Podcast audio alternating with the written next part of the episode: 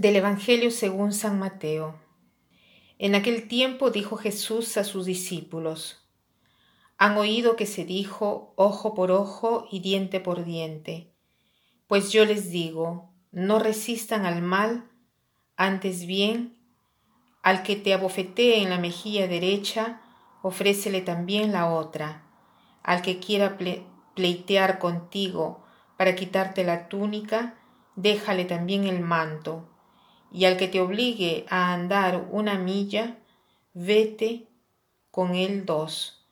A quien te pida da, y al que desee, al que desee que le prestes algo, no le vuelvas la espalda. Estamos siempre eh, en el Evangelio de San Mateo, en el discurso de la montaña, en la cual Jesús hace ver que ha venido no a abolir la ley, sino a darle cumplimiento. ¿Y cómo le da cumplimiento?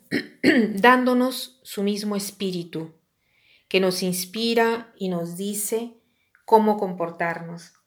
Nos da la capacidad de cumplir el mandamiento en plenitud, porque nos da la capacidad de percibir cuál es el amor con una determinada circunstancia particular y cómo perseguirla. Aquí dice, han oído que se dijo ojo por ojo y diente por diente. Se trata de una expresión que corresponde a la ley del talión. O sea, tú puedes vengarte tanto cuanto has sufrido. Puedes hacer pagar al otro de la misma medida cuanto tú has sufrido. La medida del mal recibido debe ser de la misma medida del mal que tú quieres que sufra el otro. Pero Jesús dice, no, así no es. Ustedes han sentido esto de ojo por ojo y diente por diente. Gandhi decía, si nosotros viviéramos la ley del talión, seríamos todos destentados y ciegos. Efectivamente, es así. En cambio, Jesús nos dice cómo hacer para vencer al mal, porque nosotros no es que no debemos oponernos al mal, debemos no oponernos al malvado, pero el mal al mal debemos oponernos. ¿Y cómo hacemos para oponernos al mal? Venciendo al mal con el bien. Entonces, si queremos verdaderamente moderar la maldad que tantas veces entra en el corazón de las personas heridas o, eh, que no han sido amadas, la cosa mejor es llenarlas de amor. El amor cura, el amor hace comprender tantas cosas. En cambio, la venganza lo único que hace es aumentar el mal en el mundo.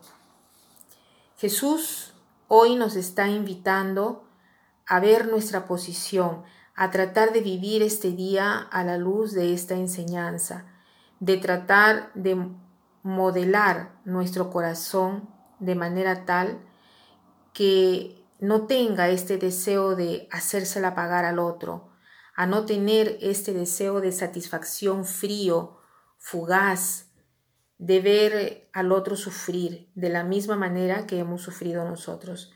Parece una verdadera satisfacción, pero después se siente tanto vacío, remordimiento, que no vale la pena. ¿Por qué tenemos que arruinarnos la vida respondiendo mal con mal? No solo arruinamos la vida del otro, sino que en primer lugar nos arruinamos a nosotros mismos. En cambio, todos queremos vivir en la paz. Tratemos entonces hoy de responder al mal con el bien, al mal. Cualquier ofensa, una palabra injusta, a veces no es ni siquiera una palabra injusta, sino justa, una reprensión, una llamada de atención que a veces no la reconocemos porque nos sentimos heridos, queremos inmediatamente atacar al otro porque nos sentimos mal. Tratemos de tener paciencia, de entender lo que el otro nos está diciendo, qué cosa nos quiere eh, decir. tratemos de no arruinarnos, porque lo que nos arruina es lo que da oportunidad a la venganza y al orgullo, y no solo al orgullo, sino al orgullo acompañado de la falta de paz y de calma. En cambio, si nosotros viviéramos en la presencia de Dios, en esta oración continua, que no es la oración que hago en la iglesia, solamente oraciones ya hechas, eh, que es, eh, sino el, el, durante el día debemos de vivir esta oración continua que es vivir en la presencia de Dios. Esto me ayudará mucho a vivir lo que el Señor me está diciendo, porque Jesús ha venido a darle plenitud, a cumplir este mandamiento, y solo con Jesús lo podemos hacer. Y para terminar, quiero decir esta frase que dice así, si quieres ser feliz por una hora, véngate. Si quieres ser feliz para siempre, perdona. Que pasen un buen día.